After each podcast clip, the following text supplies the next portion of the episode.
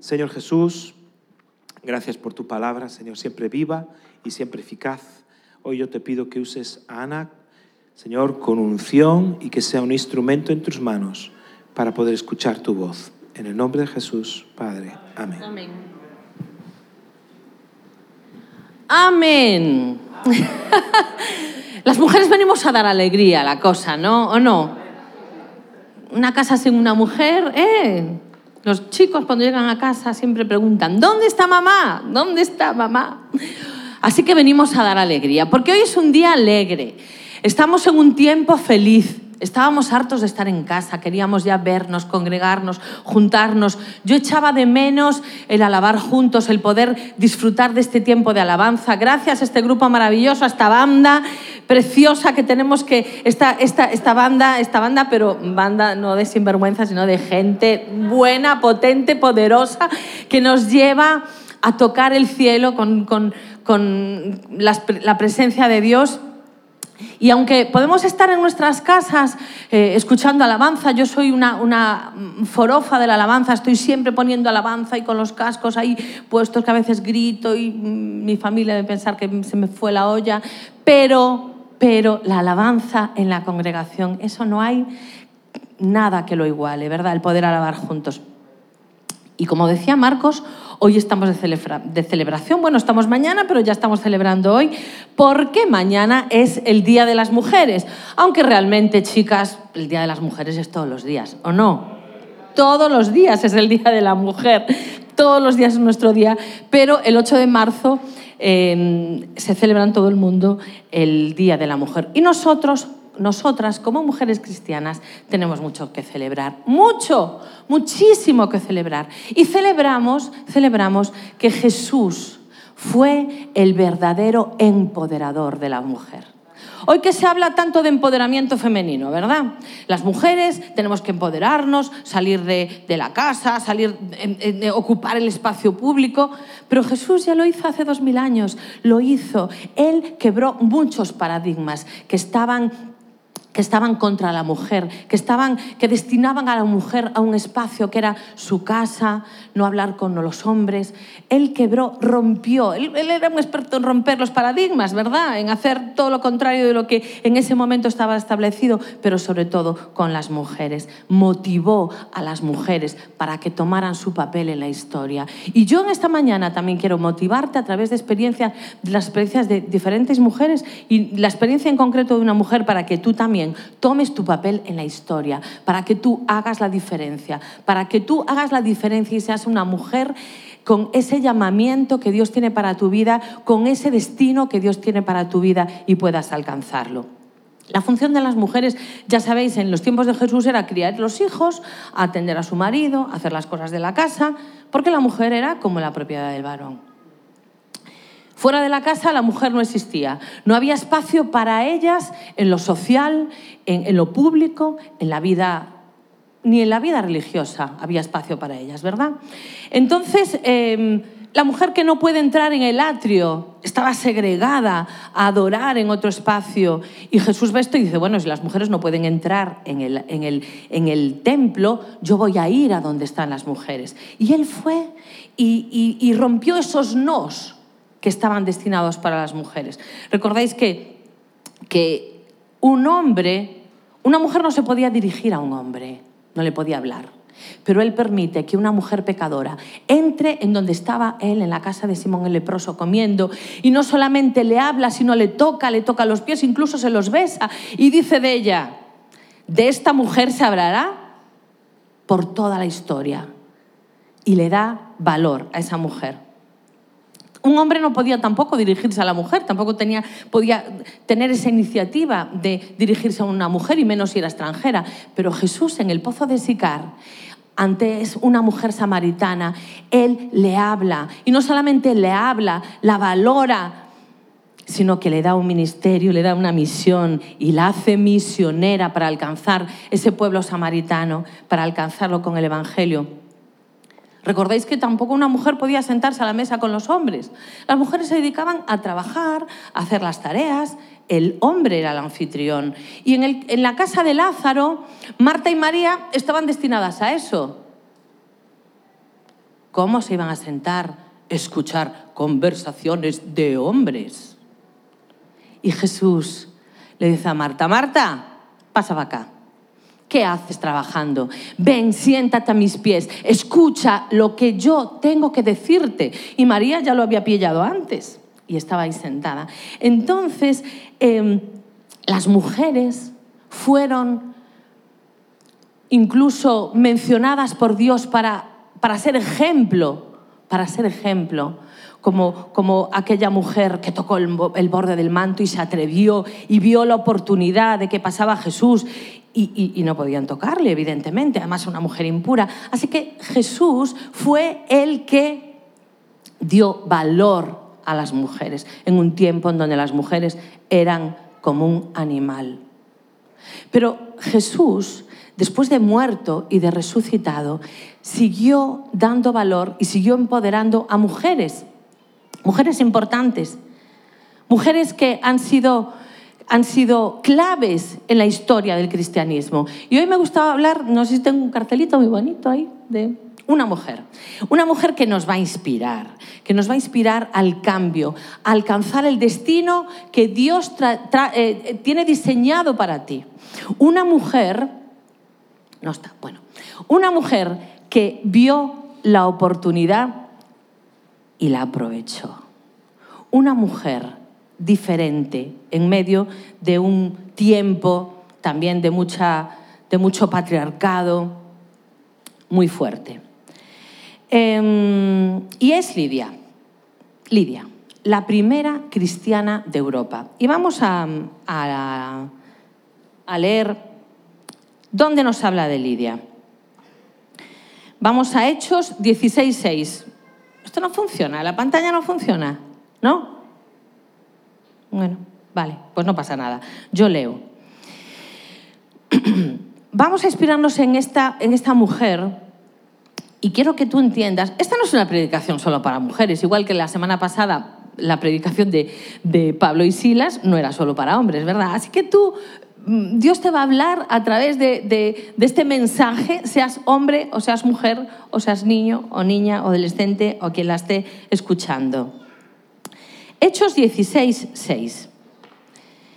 Eh, Pablo sale, ya sabéis, lo podemos estudiar porque además en esta iglesia se estudia eh, el SEAN, aprendemos muchísimo y también las cartas de Pablo, donde estudiamos los viajes. Yo animo a todo el mundo a matricularse en el seminario bíblico porque hemos aprendido una barbaridad de la Biblia y sobre todo esas cartas de Pablo que son maravillosas. Entonces, eh, Pablo, en su segundo viaje misionero, va a visitar las iglesias de Asia, iglesias que ya estaban establecidas, las va a visitar para ver cómo están los hermanos y viaja con Silas. Después se le añade Timoteo, más tarde se le añadiría Lucas y vamos a Hechos 16.6 y dice, atravesando Frigia y la provincia de Galacia, les fue prohibido por el Espíritu Santo hablar la palabra en Asia.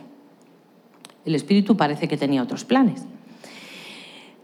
Y cuando llegaron a Misia, Intentaron ir a Bitinia, pero el Espíritu no se lo permitió.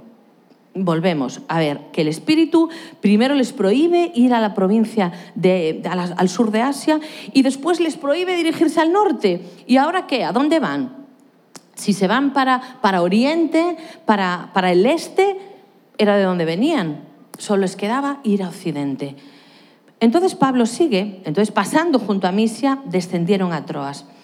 Y allí en Troas, Pablo espera la dirección de Dios, espera, eh, porque su mente no estaba a salir de Asia, y allí lo que, lo que se encontraba era el mar, el mar Egeo. Continuamos leyendo el 9. Una noche, Pablo tuvo una visión.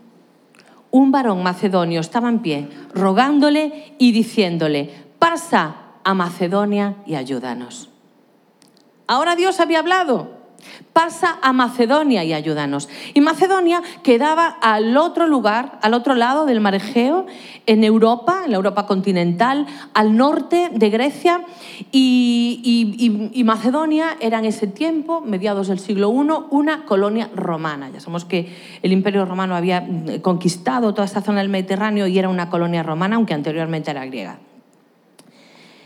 Entonces Pablo, que estaba en Asia, irá con el Evangelio, pasaría Europa con el Evangelio, porque el Espíritu de Dios le estaba diciendo, pasa a Macedonia, a través de un, de un varón macedonio. Y seguimos leyendo el 10 y el 12 y dice, cuando vio la visión, enseguida procuramos partir para Macedonia, dando por cierto que Dios nos llamaba para que les anunciáramos el Evangelio. Zarpando pues de Troas, navegamos directamente a Samotracia, una isla en, en- el Egeo. El día siguiente a Neápolis y de allí a Filipos, que es la primera ciudad de la provincia de Macedonia y una colonia. Estuvimos en aquella ciudad algunos días. Y llegan a Filipos, y Filipos era una ciudad importante, no era la capital de Macedonia, pero una colonia importante. Allí residía, había un gobernador romano, y sus habitantes tenían las costumbres romanas, hablaban el latín, bueno, era una ciudad romana. Continuamos en el 13. Un sábado salimos fuera de la puerta, junto al río, donde solía hacerse la oración. Nos sentamos y hablamos a las mujeres que se habían reunido. Entonces, una mujer llamada Lidia, vendedora de púrpura de la ciudad de Tiatira, que adoraba a Dios, estaba oyendo. El Señor le abrió el corazón para que estuviera atenta a lo que Pablo decía. Y ahora hay un salto. Y cuando fue bautizada y su familia nos rogó diciendo, si habéis juzgado que yo sea fiel al Señor, entrad en mi casa y posad. Y nos obligó a quedarnos. Así que este era el sábado, el día de reposo, llegan los misioneros allí a Filipos eh, y salen hacia las afueras, en donde, donde, cerca del río, donde se solía hacer la oración. Y en Filipos no había sinagoga, no había sinagoga porque, eh, porque no había varones judíos. Tenía que haber un quórum de 10 para abrir una sinagoga. Y probablemente eh, si, hubiera, hubo varones judíos en Filipos, fueron expulsados. Un tiempo en donde, donde Claudio, el emperador de Roma, expulsa a los judíos de Roma porque los tachaba de alborotadores, de llegar con, con doctrinas diferentes a las costumbres romanas, de crear disturbios religiosos. Y entonces probablemente en esa colonia romana de Filipos también se hubiera hecho lo mismo, por eso no había judíos, por eso no había sinagoga. Pero Mm, eh, y recuerda que la, se- la semana pasada que Marcos hablaba de, mm, de Pablo y Silas, fueron acusados de judíos alborotadores, eh, ¿os acordáis? De crear disturbios y fueron encarcelados por ello. Entonces, eh, no, no había, no había judíos, pero, pero sí había mujeres. Había mujeres, las mujeres como no contaban, pues no había sinagoga para mujeres, pero se fueron a orar junto al río. Y allí, en, eh, este, este contexto, Pablo encuentra a aquellas mujeres y como leímos, eh, el Señor abre el corazón de Lidia, está atenta a lo que Pablo decía y recibe a Jesús en su corazón. Pero ¿quién era Lidia? Aquí explica Pablo y, la define primeramente por su ocupación. Eh, Lidia era una empresaria, una autónoma, como muchas de las, que están, de las que estáis aquí, empresarias autónomas, pero ella vendía un producto de lujo, que era la púrpura. Y la púrpura eh, era, era un, bien muy valioso. Lidia era una mujer no demasiado común en aquella sociedad porque era extranjera, empresaria, la verdad es que no debía haber muchas. Y, y vendía esta, esta púrpura que era un tinte para eh, un, tinte carísimo para teñir tejidos. Y era un, un tinte carísimo porque la púrpura se obtenía de la extracción de tinte de un molusco de la región de, de donde era ella, de Tiatira, allí justo enfrente, en la zona de Asia. Y mm, para conseguir un gramo de púrpura habría que extraer de 8.000 moluscos el tinte. Imaginaros todo el trabajo. Entonces tenía que ser caris- carísimo.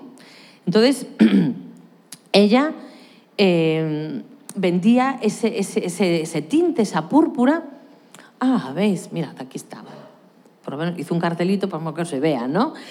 Lidia, la primera cristiana europea, pero también me gustaría poner un subtítulo, una mujer que aprovechó la oportunidad.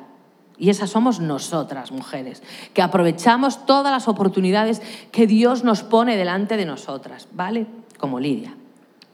Entonces ella, por ese, ese trabajo, esa empresa que tenía de, vendedora de un producto de lujo, sus relaciones probablemente eran con una clase eh, aristocrática. En, este momento, eh, ya sabes que la, sociedad romana era una clase muy, muy, muy, muy una, una, estructura piramidal y arriba de todo estaban los, los aristócratas, los senadores, el emperador. Y esos eran los que podían pagar ese tinte y los tejidos teñidos con la púrpura. ¿Os dais cuenta que vemos y a veces vemos también aquí en Ardelucus que los senadores llevan ese color púrpura, ¿verdad? La clase dominante, los más ricos, los senadores, los, emperadores. Entonces, Lidia probablemente, y seguro que sí, era una mujer que estaba bien posicionada, acomodada, estaba en una buena posición social, estaba bien relacionada como, mujer de negocios, vendedora de producto de lujo, agente rica le iba bien, era próspera, una mujer que tenía un buen estatus, aunque vivía en una sociedad en la que los derechos de los ciudadanos estaban otorgados a los hombres. Las mujeres no podían ser elegidas, no podían votar, porque ya había democracia, eh, no, no podían ser elegidas para cargos mm, y tenían que estar sujetas al control del pater familias, que era el que mandaba en la casa, siempre un hombre. Lidia era de la ciudad de Tiatira. Tiatira era, pues, mm, como decíamos, ese, un, lugar que era conocido como el centro de elaboración del tinte púrpura. Y había salido de, su tierra, de Tiatira, al otro lado del mar Egeo, y había llegado a ser creyente en, el Dios de Israel, aunque no era judía. Ella era mmm, una... Eh, mmm, pues mantenía las costumbres judías del sábado, la oración, pero sin haber nacido judía. Y era una extranjera, una extranjera que tuvo una oportunidad maravillosa en su nueva tierra. Como tú, extranjera, tienes oportunidades maravillosas que hay delante de ti en esta tierra. Lidia también era una mujer temerosa de Dios. Eso también dice Pablo, que es una mujer tenerosa de Dios y rápida para oír de la salvación. Y abre en aquel río, cuando escucha a Pablo hablar del Evangelio, abre el corazón para escuchar a Dios. El mensaje, ese mensaje que traía Pablo. Entonces, cuando Pablo empieza a proclamar ese mensaje que él traía del Evangelio de salvación de Cristo Jesús, el Espíritu Santo hace una obra en su vida, le abre el corazón, se abre para escuchar el Evangelio de Jesucristo, de ese Jesucristo, el Hijo de Dios, de ese Dios que ella conocía, pero no sabía, ella no sabía que, que, Dios había enviado a su Hijo para salvar, que había enviado a su Hijo y que había venido a la tierra, que había sido crucificado, que había sido muerto, que había resucitado. Ella no lo conocía y de repente lo descubre a través de la predicación de Pablo y se queda atónita con esas buenas noticias que Pablo y Silas estaban llevando a Filipos y entonces toca, Dios toca el corazón de Lidia y se convierte. ¿Y qué hace Lidia? Lidia, número uno, se entrega a Jesús. Lidia se entregó a Jesús. Rauda, veloz, no perdió la oportunidad de entregarse a Jesús. Ella esperaba también, como los judíos, un Mesías que iba a llegar de otra manera, que los libraría también de esa opresión romana la que vivían. Pero ese Jesús que le es presentado por Pablo, el Hijo de Dios, el que murió, el que resucitó, ella lo recibe en su corazón. Esta mujer Lidia, que fue la primera convertida de Europa, podemos decir o no que el varón macedonio que vio Pablo en su visión era una mujer. Ese varón macedonio a lo mejor era Lidia, probablemente. ¿Y qué fue lo que escuchó Lidia ese día en el río por la boca de Pablo, por la boca de Silas? Yo me imagino a Pablo compartiendo ese texto de Romanos, ese texto de Romanos, capítulo 10, los versículos 9 y 10 que dicen, esta es la palabra de fe que predicamos Ahí ves a Pablo y a Silas diciendo, esta es la palabra de fe que predicamos, que si confesares con tu boca que Jesús es el Señor y creyeres en tu corazón que Dios lo levantó de los muertos, serás salvo. Y le ¡ay, sí! Porque con el corazón se cree para justicia, pero con la boca se confiesa para salvación. Y Lidia creyó, pero Lidia confesó confesó confesó con su boca que Jesús era el Señor. Y seguro que esta fue la predicación que Pablo proclamó aquel día, o una parecida a esta, porque siempre era una predicación de mensaje de salvación para el que no conocía a Jesús. ¿Y tú? ¿Eres una persona también de aprovechar oportunidad? No importa cuál sea tu situación personal. Me da igual que seas ama de casa, empresaria, estudiante, cómo te va la vida, si tienes éxito en tu negocio, si no lo tienes. Necesitas a Cristo como Lidia lo necesitó. Todos necesitamos a Cristo. Yo un día, hace 30 años, le dije, Jesús, te necesito. Jesús, te necesito, ven a mi vida. Y Dios hizo un cambio totalmente. De, la noche a la mañana en mi vida, yo también vi la oportunidad y la aproveché como Lidia. Número dos, Lidia lleva el mensaje de la salvación a su familia. Aquí este no es un relato lineal porque en el versículo 15 dice, y fue bautizada y su familia pasaría un tiempito para ser bautizada. Ella tuvo que llegar a su casa, hablarle a su familia. Su familia podían ser pues, sus hijos, sus parientes, sus esclavos, porque en aquel momento había más hombres esclavos y mujeres esclavas que hombres libres.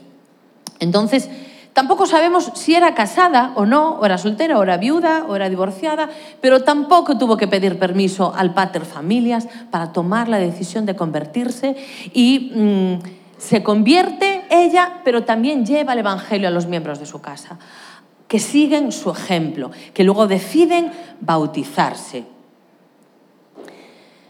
Si tú has entendido la salvación, entendiste el mensaje, como creo que lo hemos entendido, alcanzamos la salvación, pero todavía el mensaje del Evangelio no ha entrado en tu casa, no te preocupes.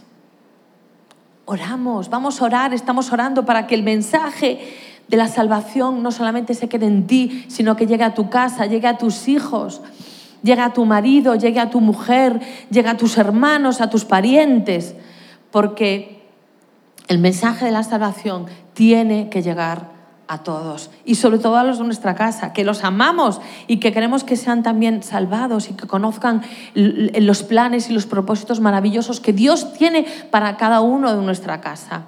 Entonces, eh, no, dejes, no, te desanimes, no dejes de orar, no dejes de pedirle a Dios que abra los corazones, que los prepare para cuando el mensaje sea predicado, ese corazón sea un buen, un, campo labrado para que la semilla mm, brote, para que la semilla germine, para que la semilla dé fruto. Créelo, no desistas de la oración, sigue intentándolo, sigue intentándolo, porque los de tu casa conocerán del Señor conocerán del Señor. Y solo proclamamos, yo lo proclamo sobre los de mi casa, de mi familia, que todavía no conocen al Señor.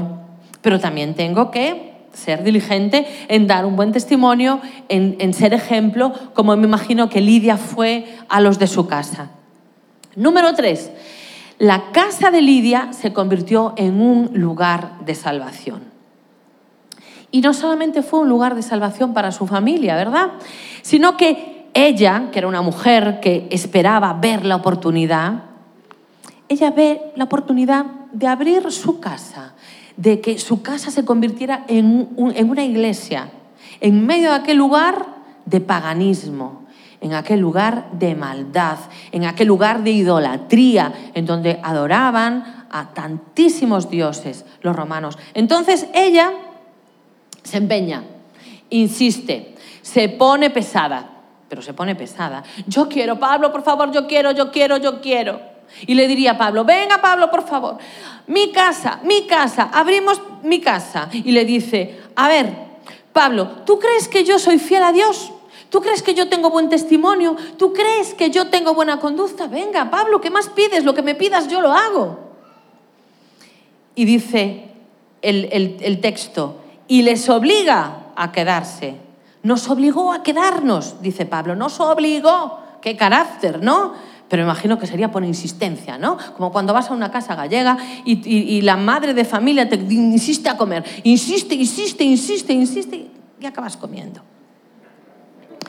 Porque claro, de tanto insistir, pues acabas haciendo. Pues Pablo dijo, vale, venga, vamos a abrir esta casa. Lidia era una mujer de esas que no aceptan una negativa. A la primera de cambio, ella es persistente en la visión. Ella es una mujer que no, no se va a conformar con, con un no. Ella va a insistir, va a insistir, persistente, no abandona, no abandona. Ella quiere conseguir su objetivo, que su casa sea una iglesia, que su casa sea la primera iglesia en Europa. Increíble. ¿Y cómo eres tú? ¿Cómo soy yo? Somos de, las que, de los que abandonamos al primer no que nos dicen, vale, bien, no, vale. O somos como Lidia, que peleamos, que insistimos una y otra vez para conseguir las metas, para conseguir los propósitos, para conseguir los sueños. ¿Cuál es tu meta? ¿Cuál es tu propósito? ¿Cuál es tu sueño? Pelea, insiste, lucha, no te desanimes, ve a por ello, como hizo Lidia. Y Lidia también puso, aparte de su, de su casa, puso sus bienes, sus propiedades al servicio de la misión. Y los cuatro misioneros, que en ese momento eran Pablo, Silas, Timoteo y Lucas, se quedan allí, permanecen en esa casa por esa existencia. La verdad es que ella se debió sentir súper privilegiada por poder abrir su casa a los misioneros. Y yo te digo una cosa, tú eres una privilegiada si has abierto tu casa para el Señor. Eres una privilegiada. Hay un privilegio especial en alojar la palabra, en alojar la misión de Dios en tu casa. Tu casa va a ser bendecida va a ser bendecida. Y si todavía no la has abierto para que un grupo pequeño, para que una célula se establezca en tu hogar, ponla a disposición. Insiste también. Sé de esas como Lidia. Ay, venga a mi casa, venid a mi casa, venid a mi casa, venid a mi casa. Porque tu casa puede ser un lugar de transformación de, de tanta gente. Tú no sabes si en tu casa se va a convertir el que va a ganar a, a, este Lugo, el evangelista que va a ganar este Lugo para Cristo o, misioneros, abre tu casa, ábrela porque va a ser un privilegio, Dios te va a bendecir y va a ser impresionante lo que Dios va a hacer en tu casa, como lo que hizo en la casa de Lidia. Número cuatro, Lidia no se atemorizó por la persecución, porque había persecución. Pero ella era una mujer firme, era una mujer segura, valiente. Y después de, la conversión de Lidia y de que ella abre su casa, ocurrió lo que escuchamos la semana pasada, ¿recordáis? Ese episodio en el que Pablo y Silas eh, ven a una, chica con un espíritu de adivinación y le echan fuera al demonio y son acusados de alborotadores, son acusados de, proclamar costumbres eh, contrarias a las costumbres romanas y los echan a la cárcel. ¿Cómo creéis que se sintió Lidia en ese momento? Sus líderes en la cárcel. Sus líderes acusados de alborotadores, de practicar costumbres extrañas.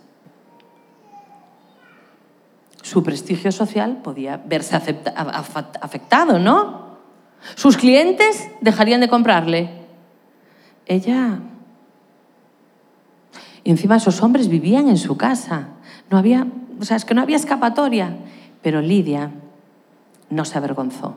Lidia no temió. Lidia no dudó de que la decisión que había tomado de, seguir a Cristo, de asumir esa nueva identidad como, como hija de Dios, como hermana de Pablo, de Silas, de Timoteo, de Lucas, aquellos hombres le habían dado también una identidad diferente por medio de Jesucristo. Porque en aquella época el padre familias era el que mandaba, pero ahora ya no era un padre, un hombre el que iba a mandar sobre la vida de Lidia. Ahora ella, aquello era una hermandad, una hermandad. Ya les podía llamar hermanos a esos hombres. ¿Qué diferencia? Una identidad diferente. ¿Sabéis? Porque mujer, yo creo que las mujeres tenemos muchos más problemas de identidad que los hombres, sobre todo cuando, sobre todo las mujeres jóvenes, las adolescentes. Tu identidad te la da Dios, te la da Jesús. Tu identidad de igualdad. Tu identidad no te la dan los seguidores que tengas en el Facebook, los likes del Instagram. Tu identidad no te la da la talla que tienes, no te la va a dar el número que aparece cuando te subes a la báscula. Tu identidad no te la da la ropa que te pones. Tu identidad no te la da el trabajo que tienes. Tu identidad te la da Jesús. Jesús es el que da la identidad, el que te dice, eres valiosa, puedes conseguir todo lo que, lo que, lo que, lo que está determinado para tu vida, lucha por tus sueños, hay un plan, hay un destino para ti que nadie te puede robar si aprovechas la oportunidad y si dices, sí, sí a esta oportunidad. Me encanta ver a las mujeres que aprovechan la oportunidad. Me encanta ver a las mujeres cuando dices, ¿quieres ser colíder? Sí. Sí. Antes de que termines la pregunta ya respondieron. Sí. ¿Abres tu casa? Sí. ¿Quieres ayudar en sí? ¿Quieres repartir? Sí. ¡Eh! Mujeres que aprovechan la oportunidad y no, anda mujer, ay, es que yo no valgo, yo, ¿tú crees que yo para esto? Sí, venga, porque tú, ay, pero yo no estoy preparada. No, esta no es la historia en Cristo. Sí, ¿quieres colaborar? Sí, voy, ¿a dónde hay que ir? Yo voy. Esa es la actitud. Esa es la actitud de una mujer del siglo XXI, valiente, decidida, empoderada, sabiendo que es una hija de Dios y que no hay nada por delante que nos pueda parar y frenar para ganar el mundo para Cristo, para ganar como ella hizo la primera iglesia en Europa. Imaginaros lo que eso significó. Imaginar lo que eso significó para, para Europa, para el mundo, lo que sucedió después de esto, una Europa cristianizada y convertida, porque ella no tuvo miedo y ella dijo, sí, sí, sí, sí, insistió, se puso pesada y se puso, hizo todo lo que tenía que hacer y más. Hechos 16:40 dice que cuando salen de la cárcel, saliendo de la cárcel, entraron en casa de Lidia y habiendo visto a los hermanos, los consolaron y se fueron. Y allí se quedan unos días, Pablo y Silas, me imagino que recuperándose de toda aquella malleira que recibieron en su cuerpo, los golpes que les dieron allí en la cárcel, consuelan a los hermanos porque los hermanos también estaban preocupadísimos a ver qué es esto y se marcharon. Y después, Lidia es cuando empieza ahí la iglesia. ¿Y quiénes son los primeros creyentes? Lidia, su familia, y el carcelero y su familia. Y, ahí comienza la iglesia. Fueron llamados de manera diferente, Lidia y el carcelero, pero el, la iglesia empezó a crecer, empezó a florecer. Y algunos años después, eh, Pablo envía una carta a la iglesia de Filipos, que fue una de las destinatarias de su epístola, a los filipenses, a una iglesia establecida, a una iglesia que se puede deducir por el primer versículo de Filipenses que dice, que dice Filipenses 1 y 1, dice que Pablo y Timoteo saludan a los siervos de Jesucristo, a todos los santos en Cristo Jesús, que están en Filipos, con los obispos y diáconos. Es decir, que en pocos años ya había una iglesia estructurada, con gobierno, con obispos, con diáconos, con gente sirviendo. Y número cinco, Lidia dio de lo suyo para la extensión del Evangelio. Porque cuando Pablo escribe esa carta a los, filipenses, a los filipenses, él agradece la generosidad de la iglesia de Filipos, siempre preocupándose por, por, por, por ayudar financieramente, por sostener a Pablo, su ministerio. Y Pablo le agradece a Lidia, una de las fundadoras, la generosidad, la hospitalidad y- y esa generosidad de Lidia, esa hospitalidad es una unción que también tiene la iglesia, la lleva a la iglesia. Es decir, que lo que nosotros somos también lo llevamos a la iglesia. La iglesia se, se, mm, se contagia de cómo somos nosotros. Una iglesia que aprovecha, una, una, personas que aprovechan la oportunidad, iglesias que aprovechan la oportunidad. Personas generosas generan iglesias generosas. ¿No os inspira la vida de Lidia? Esa mujer emprendedora, esa mujer de vanguardia, valiosa, arriesgada, que su destino es transformado por completo desde que conoce a Jesús. Porque conocer a Jesús es un punto de inflexión en nuestras vidas. Yo hace 30 años le dije que sí a Dios, a Jesús, que entrara en mi vida. Yo no sé cómo sería mi vida si no hubiera eh, conocido a Jesús, pero te digo que yo no sería tan feliz.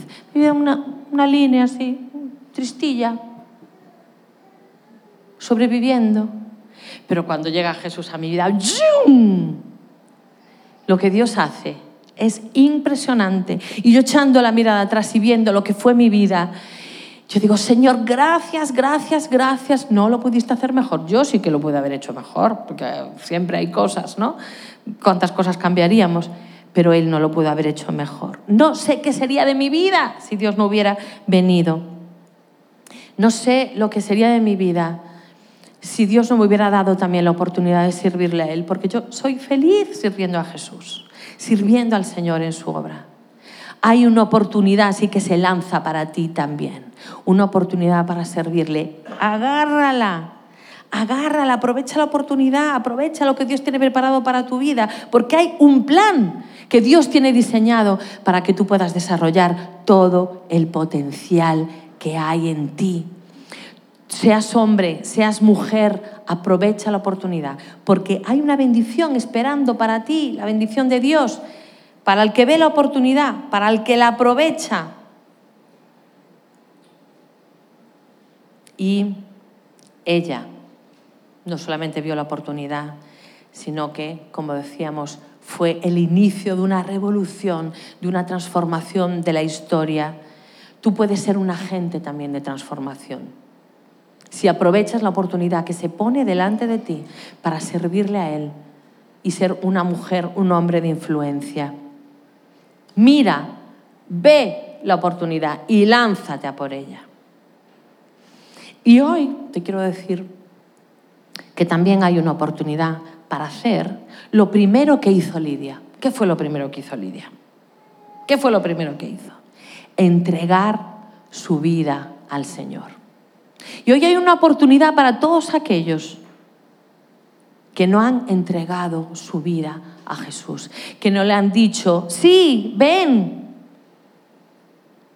Si tú quieres que Dios haga un plan perfecto en tu vida, ese es el primer paso.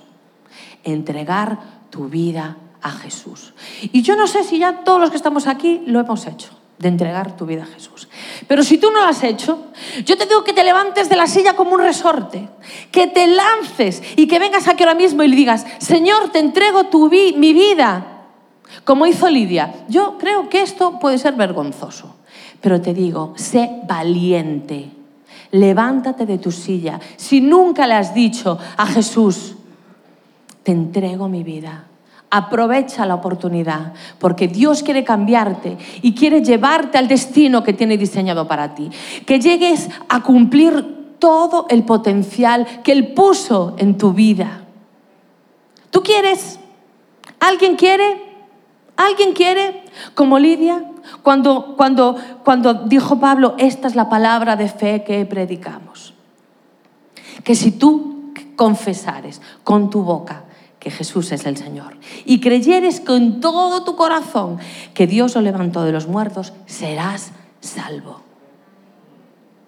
Has creído en tu corazón, pero tienes que confesar con tu boca para salvación. ¿Alguien aquí no ha confesado? ¿Alguien aquí no ha confesado y quieres confesar hoy? ¿Quieres confesar hoy? Si quieres confesar hoy, levanta tu mano.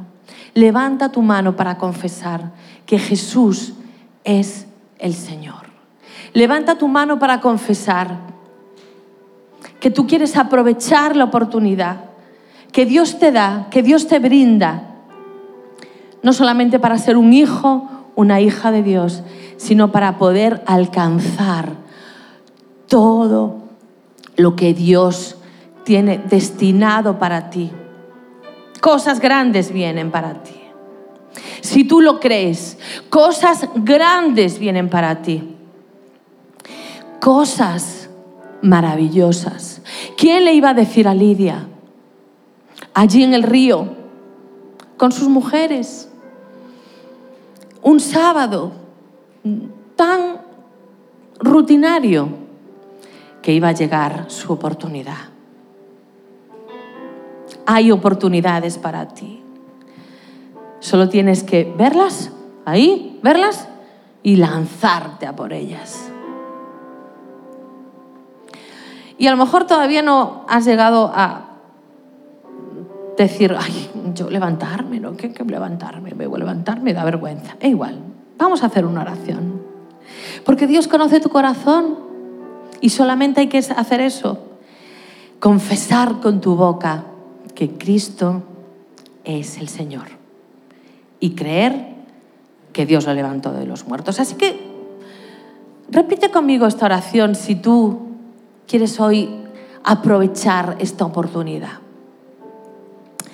Jesús, quiero aprovechar esta oportunidad esta mañana que tú me das, que tú me brindas para abrir mi corazón a, ti y para confesar que tú eres el Señor. Quiero que tú seas el Señor de mi vida. Quiero que tú gobiernes en mi vida.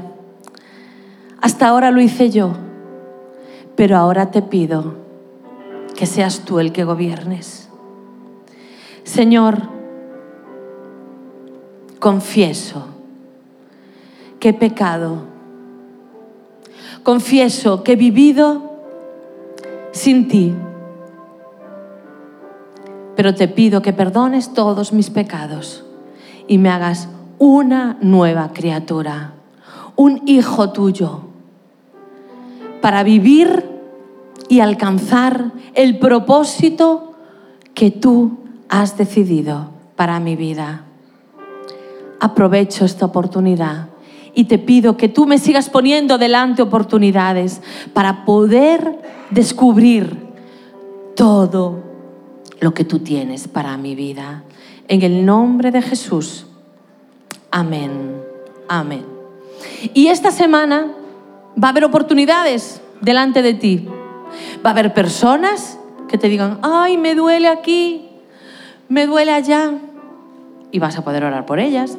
Y va a haber oportunidades para, para bendecir a alguien, para servir a alguien. Y va a haber oportunidades para llevar a alguien a tu grupo. Y va a haber oportunidades para tantas cosas. Atentos, atentos a la oportunidad, atentos a la oportunidad. Que Dios os bendiga y tengáis una semana maravillosa. Amén. Buena semana. Chao.